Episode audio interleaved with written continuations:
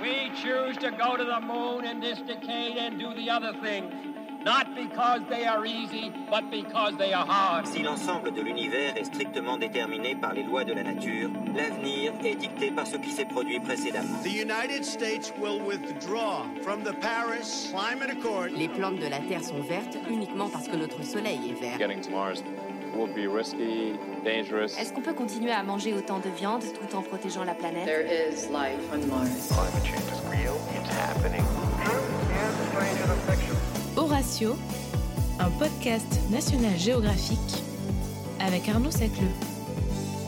3, 2, 1, 0. All engine running. Bonjour Alban Gauthier. Bonjour. Alors vous êtes chercheur à l'université de Caen-Normandie, spécialiste en histoire médiévale, et êtes l'auteur du livre Le roi Arthur, paru en février dernier. Vous êtes aujourd'hui l'invité d'Horatio, et ensemble nous allons discuter de cette figure légendaire qu'est le roi Arthur et du mystère qui entoure son existence.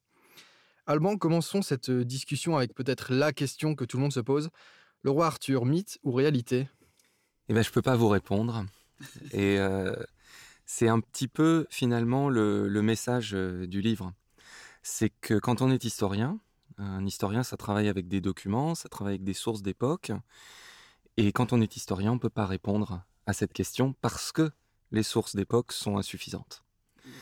Euh, si Arthur a existé, il a vécu quelque part entre 450 et 550, autour de 500, à une époque où il aurait vécu en Grande-Bretagne, hein, pour être euh, plus précis, à une époque où en Grande-Bretagne, nous n'avons quasiment aucun document. Donc de toute façon, euh, si on se plonge dans l'étude de cette période, on sait finalement très peu de choses. On appelle parfois cette période les âges obscurs. Oui, absolument. Euh, parce que ils sont pas très connus.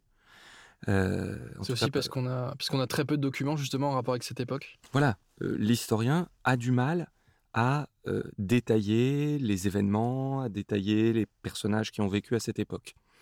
Et donc, si Arthur a existé, ce qui n'est pas, ce qui n'est pas impossible, hein, mais si Arthur a existé, euh, les documents de l'époque n'en parlent pas. Alors, et aucun, vraiment, on n'a rien de l'époque qui parle d'Arthur. Le premier texte qui parle d'Arthur, il date des environs de 830. Donc vous voyez pratiquement plus de trois siècles en gros après le moment où il aurait existé. Et c'est un texte qui s'appelle l'Histoire des Bretons, qui est anonyme, qui a été écrit au Pays de Galles vers 830.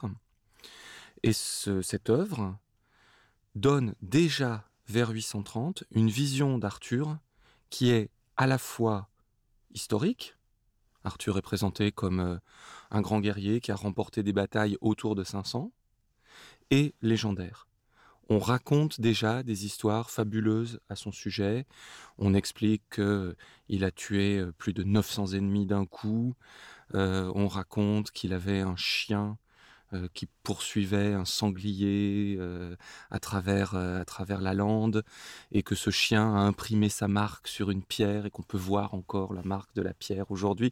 Donc, voyez, je peux pas répondre à la question savoir s'il a existé ou pas et je suis pas le seul à pas pouvoir. Je pense qu'aujourd'hui, quand on est un historien et qu'on essaye de travailler sérieusement en historien avec des méthodes, disons, des procédés, une méthodologie scientifique, on ne peut pas répondre à cette question. Non, dans le texte que vous venez euh, d'énoncer, Arthur était déjà qualifié de roi ou c'était juste non. Euh... non, dans les tout premiers textes, euh, disons dans les textes qui ont été écrits en gros entre euh, entre 830 donc pour le premier et les environs de l'an 1000, qui sont des textes qui sont écrits au Pays de Galles, Arthur est généralement désigné comme un guerrier ou bien comme un chef de guerre il y, a, il y a plusieurs termes qui peuvent être utilisés parce que ces textes ont été écrits tantôt en gallois, tantôt en latin aussi. Donc évidemment, quand on change de langue, c'est pas le même mot qui est utilisé pour parler de lui. Mais euh, dans les premières euh, attestations, j'ose pas dire que ce sont des versions de la légende parce que ce sont vraiment des textes qui sont très brefs, hein, qui font euh, dix lignes, trois lignes. Enfin, c'est vraiment des choses très très courtes. Et il n'est pas qualifié de roi. Les, les, premiers textes où on le voit qualifié de roi, c'est autour de 1100 au Pays de Galles. Donc vous voyez, 1100, ce serait environ 600 Six ans après, ouais. après euh, le moment où il aurait existé. Mais euh, au final, sur quel texte se basent les historiens pour prouver ou non l'existence du roi Arthur? Alors, bah, il y a deux, deux types de textes qui peuvent être utilisés. Soit justement les rares documents d'époque qui permettent entre 450 et 550 de dire quelque chose sur ce qui s'est passé euh, en Grande-Bretagne à cette époque. Donc la principale œuvre, c'est l'œuvre d'un certain Gildas, un moine euh, dont l'œuvre est difficile à dater, hein, mais on est dans la première moitié du VIe siècle. Euh, œuvre dans laquelle il décrit les guerres, les affrontements entre les Bretons, c'est-à-dire les habitants euh, originels de l'île de Bretagne, c'est l'équivalent euh, des Gallois, disons aujourd'hui pour simplifier, et puis leurs adversaires qu'il appelle les Saxons, qui sont l'équivalent des Anglais actuels, pour simplifier là encore.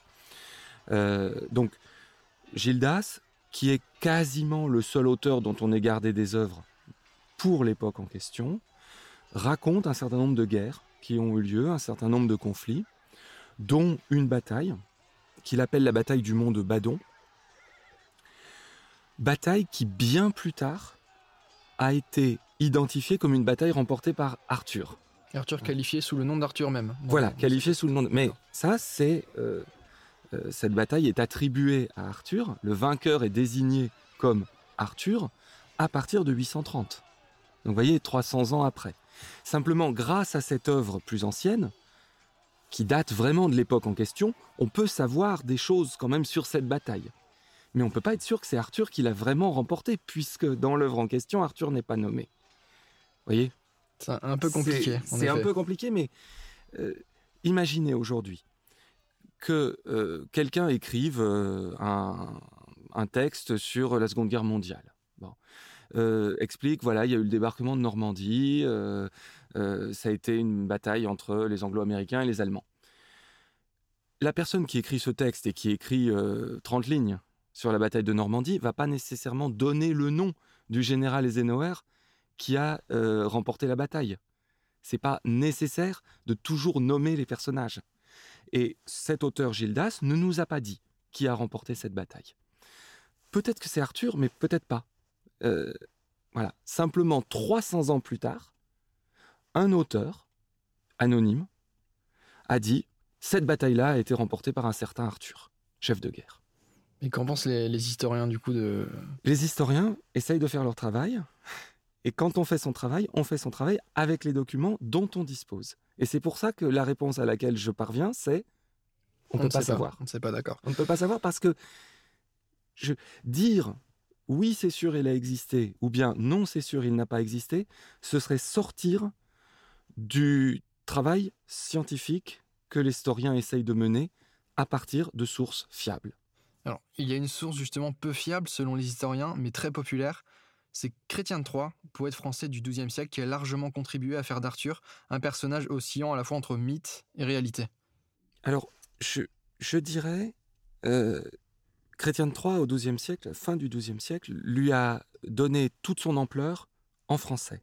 Pour bien comprendre pourquoi Arthur a été si populaire à travers toute l'Europe, il suffit pas de partir de Chrétien de Troyes. Il faut remonter un petit peu en amont, au début du XIIe siècle, et voir que Arthur, qui jusque vers 1130 était connu uniquement au Pays de Galles, c'était un personnage qui était vraiment dont on racontait des choses dans les légendes galloises, dans les ouvrages d'histoire gallois, on disait, voilà, il y a eu un guerrier, il y a eu éventuellement un roi, dans certains textes on commençait à le désigner comme un roi, qui vers 500 a remporté des victoires et qui était très célèbre et qui s'appelait Arthur. Mais dans les années 1130, il y a un auteur gallois qui s'appelle Geoffroy de Monmouth, qui a écrit une œuvre en latin, une œuvre en latin qu'on appelle l'Histoire des rois de Bretagne, qui a été un succès phénoménal on peut vraiment parler d'un best-seller. Parmi les ouvrages euh, écrits au XIIe siècle, parmi les ouvrages non religieux, c'est celui dont on a conservé le plus de manuscrits. On a plus de 200 manuscrits de cette œuvre, c'est-à-dire que il a dû en exister beaucoup d'autres. Hein, bien sûr, on en a conservé plus de 200, mais euh, on en a perdu évidemment un grand nombre. Il y a des centaines et des centaines de personnes qui ont copié ce manuscrit, puisqu'il fallait évidemment copier les manuscrits entièrement à la main, ça prenait énormément de temps, c'était un investissement euh, en termes financiers très important, la matière première était chère, le temps euh, passé était très long, et ça a eu un succès gigantesque.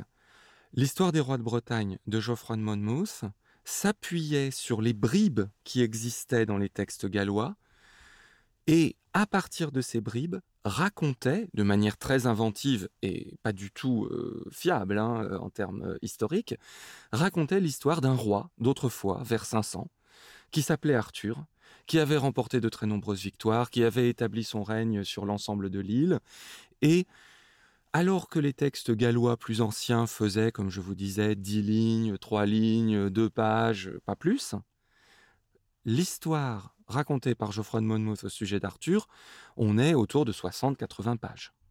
Donc on, prend une ampleur immense et cette histoire a un énorme succès à travers toute l'Europe.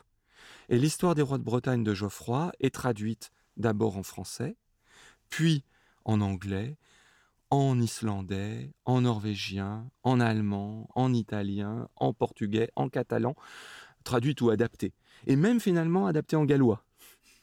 Euh, et c'est vraiment un succès à l'échelle de toute l'Europe latine, de toute l'Europe occidentale.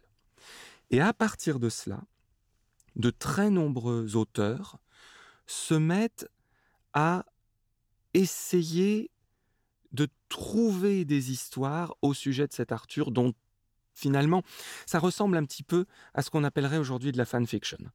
Euh, si vous êtes un fan d'Harry Potter, vous avez tout lu d'Harry Potter, mais vous avez envie d'en savoir plus et d'en raconter plus. Alors vous allez imaginer des histoires qui se passent dans la même école, etc. Et raconter, et raconter. Et ce personnage qui est totalement secondaire dans la version initiale, vous en faites un personnage majeur et vous racontez son histoire. Et Chrétien Troyes, c'est exactement ce qu'il a fait. Mais en français. On peut qualifier cette, cette, littérature de simple littérature du coup, qui s'appuie pas forcément sur, de, sur Exactement. Euh, c'est ça devient vraiment de la littérature pour deux raisons. D'abord parce que ça prend une ampleur très longue, ça raconte vraiment des histoires. Euh, c'est plus dix lignes, c'est euh, des milliers et des milliers de vers, hein, parce que c'est euh, en grande partie, en tout cas dans le cas de Chrétien de Troyes, de la littérature en vers. Et puis c'est de la littérature aussi parce que finalement, la référence à une période précise, la référence à des événements historiquement datés, on s'en fiche un peu. Euh, alors, on garde la référence comme quoi ce serait, euh, en gros, entre la fin de l'Empire romain et le début du Moyen Âge. Ce serait à peu près à ce moment-là. Hein. ce serait euh, Arthur affronte toujours des ennemis qui sont les Saxons, mais le, référent historique précis, la plupart de ces auteurs de la fin du XIIe siècle, du XIIIe siècle, du XIVe siècle, ils s'en fichent.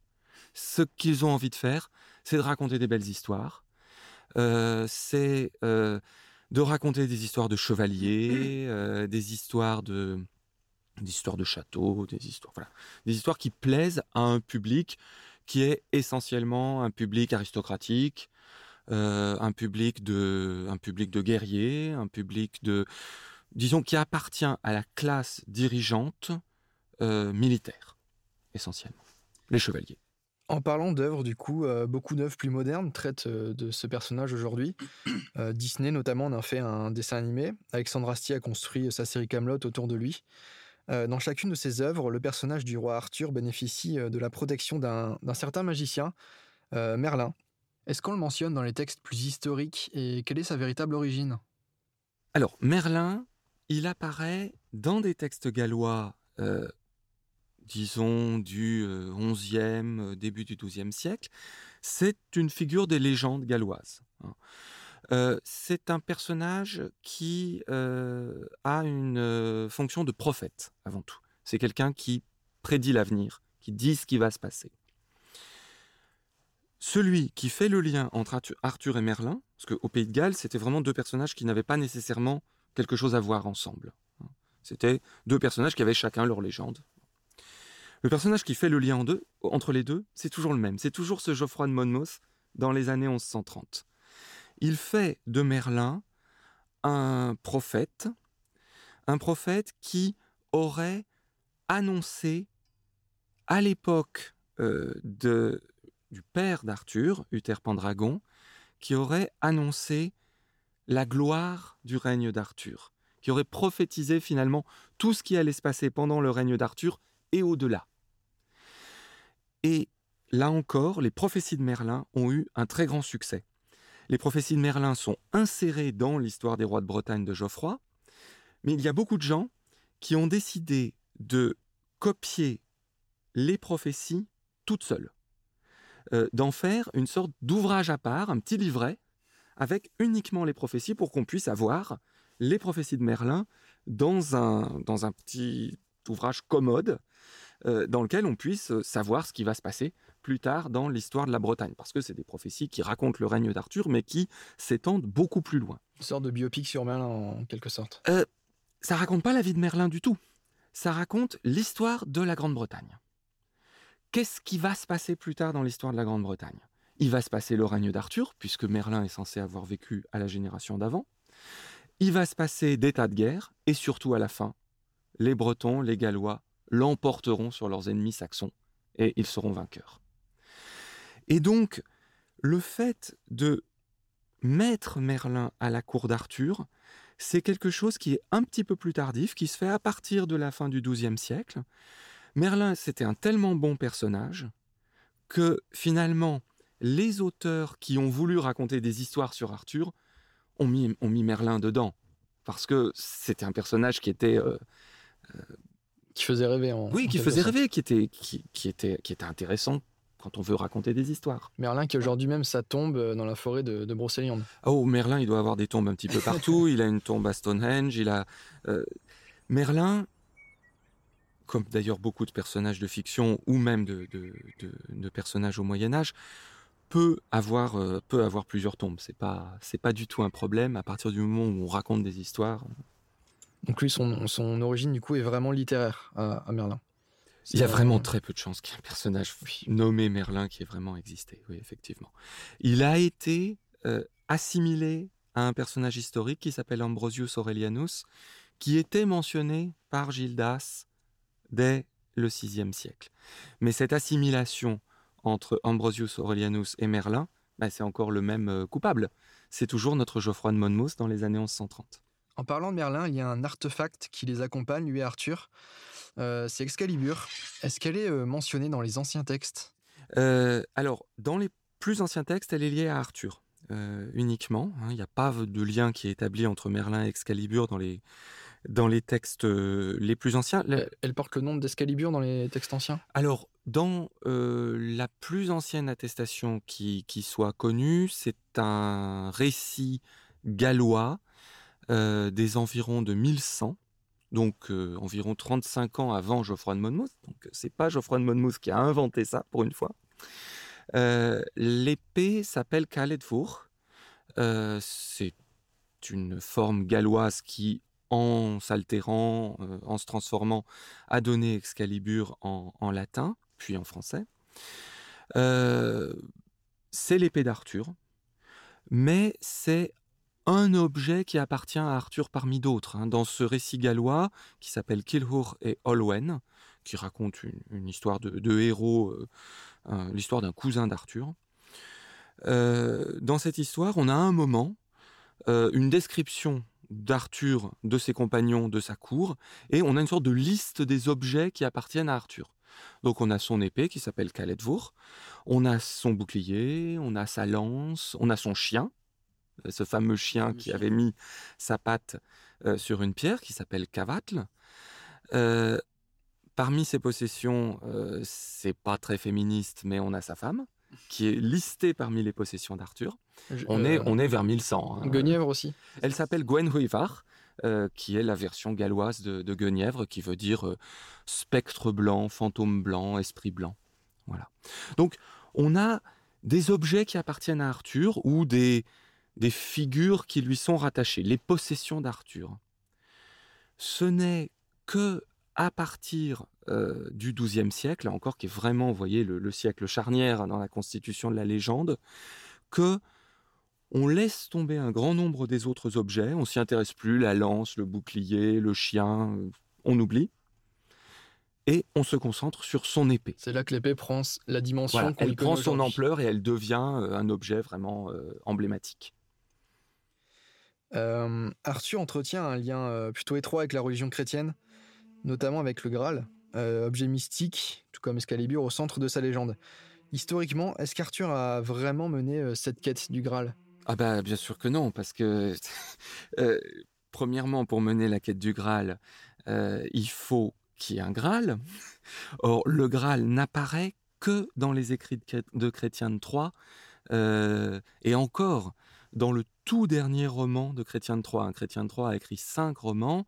C'est dans le tout dernier, écrit vers 1190, que Chrétien de Troyes invente, imagine le Graal comme un objet euh, emblématique euh, et, lié à Arthur. En revanche, la dimension chrétienne d'Arthur, elle est là dès le début. C'est-à-dire que si on revient vers 830, dans le tout premier texte, l'histoire des Bretons anonymes, Arthur est décrit comme quelqu'un qui remporte de très nombreuses batailles. Et en particulier, il remporte une bataille qui s'appelle la bataille de Gwynnion, qui ensuite a été oubliée, plus personne ne s'y est intéressé.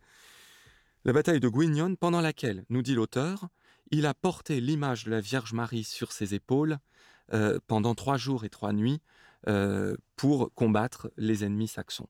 Donc, euh, dès le départ, Arthur a été construit comme une figure de héros chrétien comme un chef de guerre chrétien qui combat des ennemis païens, qui combat euh, des ennemis qui sont euh, des ennemis de l'Église, qui sont des ennemis de la religion chrétienne. Le Graal lui-même vient beaucoup, beaucoup plus tard, hein, euh, donc chez Chrétien de Troyes.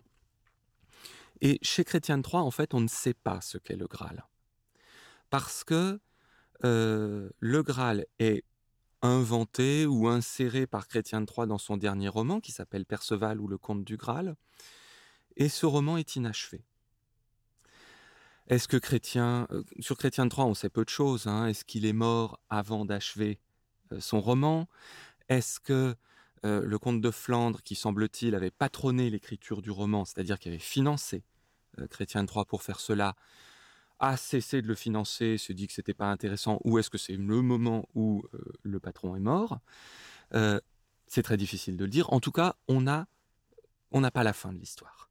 Hein. L'histoire s'interrompt brutalement euh, au milieu de l'action. Les manuscrits que l'on a s'arrêtent. Et on ne sait pas pourquoi.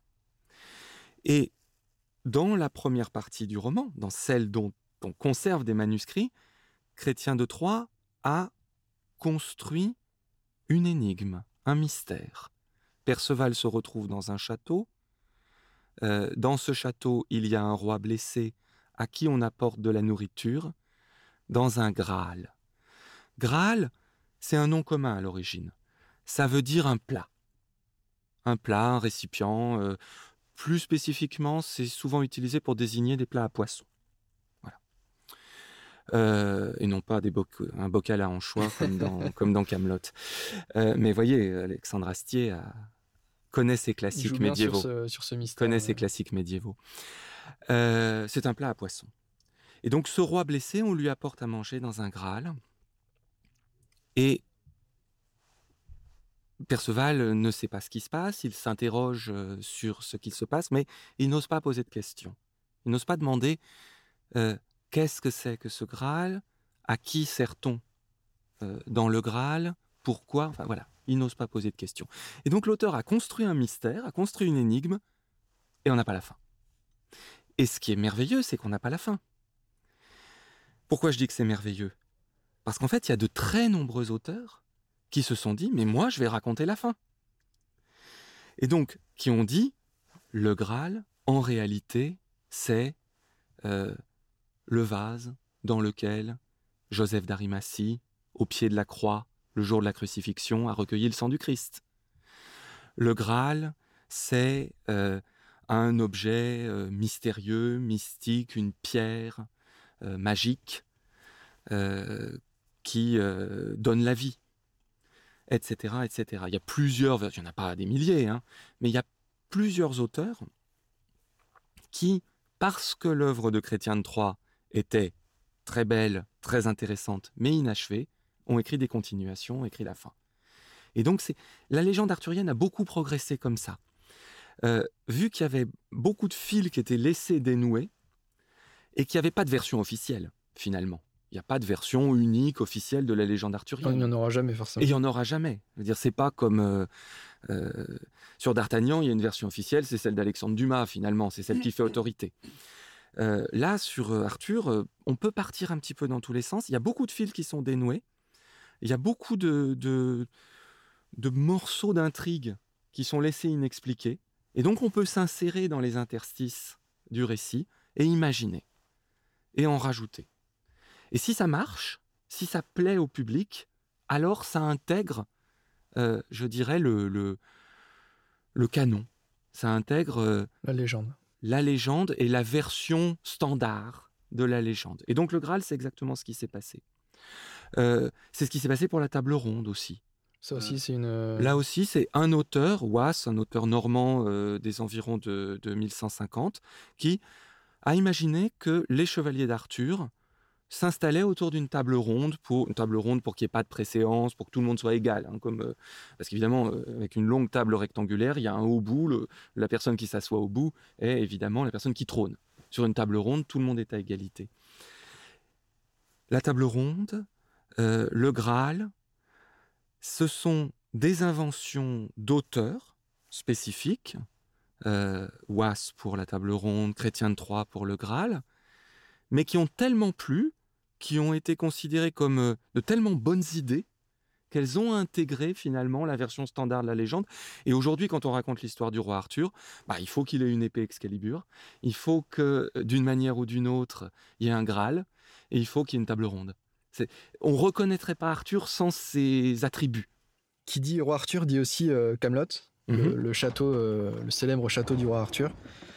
Est-ce que ce château a, a existé? Est-ce qu'on a retrouvé des ruines? Est-ce que. Euh, hmm. euh, alors, puisque je vous ai dit qu'on ne peut pas savoir si Arthur a existé lui-même, évidemment, on ne peut pas savoir si, oui ou non, il avait un lieu qui lui servait de quartier général, disons. Euh, si c'est un chef de guerre réel des environs de 500, bah, probablement qu'il avait plusieurs points d'appui, un ou plusieurs points d'appui qui lui servaient de, lieu de refuge, euh, qui lui servaient de forteresse. Ensuite, euh, Camelot, c'est chez Chrétien de Troyes qu'apparaît pour la première fois le nom de la cour d'Arthur qui se tient à Camelot. On ne sait pas très bien quelle est l'origine de ce nom. Euh, l'une des possibilités, c'est que ce soit le nom de Camulodunum, qui est euh, le nom d'une ville romaine euh, en Angleterre, c'est Colchester aujourd'hui, au, nord-est de Londres. C'est une possibilité, mais même ça, c'est pas sûr du tout. En revanche,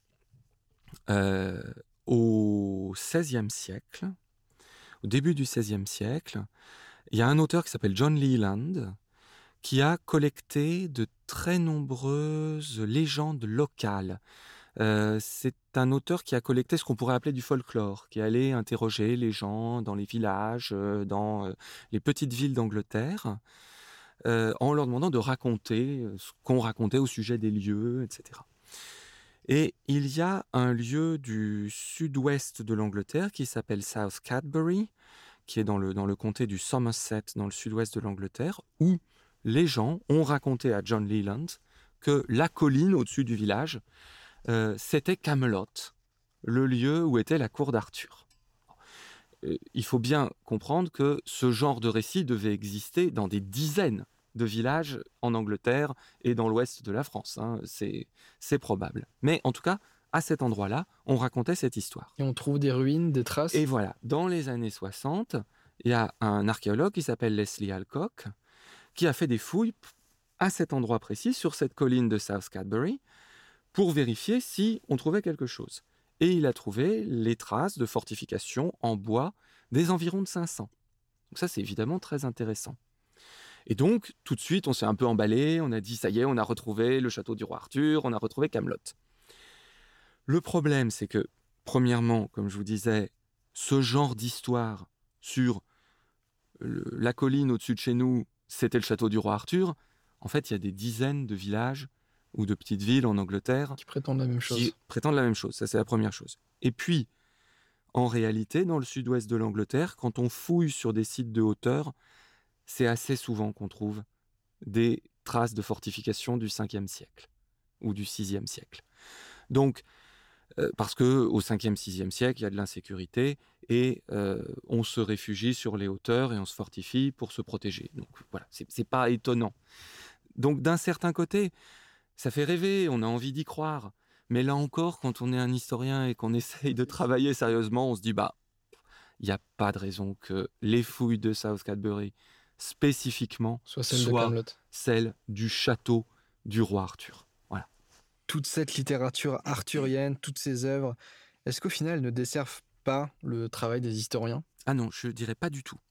Euh, je dirais pas du tout. Euh, pour deux raisons. D'abord parce que toute cette accumulation légendaire incite à faire la part des choses, à trier, ça, donne envie de chercher. Donc au contraire, même, je dirais que ça, ça pousse à travailler et à, et à aller vraiment faire un travail de critique historique plus, plus précis. Et puis deuxièmement, toutes ces œuvres arthuriennes, elles ne nous apprennent peut-être pas grand-chose sur le roi Arthur lui-même, mais elles nous apprennent beaucoup de choses sur la période où elles ont été écrites. Ces œuvres du XIIe siècle, de la période charnière, sur Arthur lui-même, sur le personnage historique, elles nous apprennent rien, ou quasiment rien.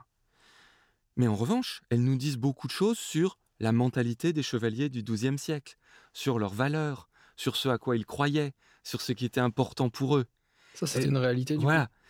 Parce que les œuvres que l'on produit à un moment précis nous disent énormément de choses sur ce qui compte pour les gens à un moment précis de l'histoire.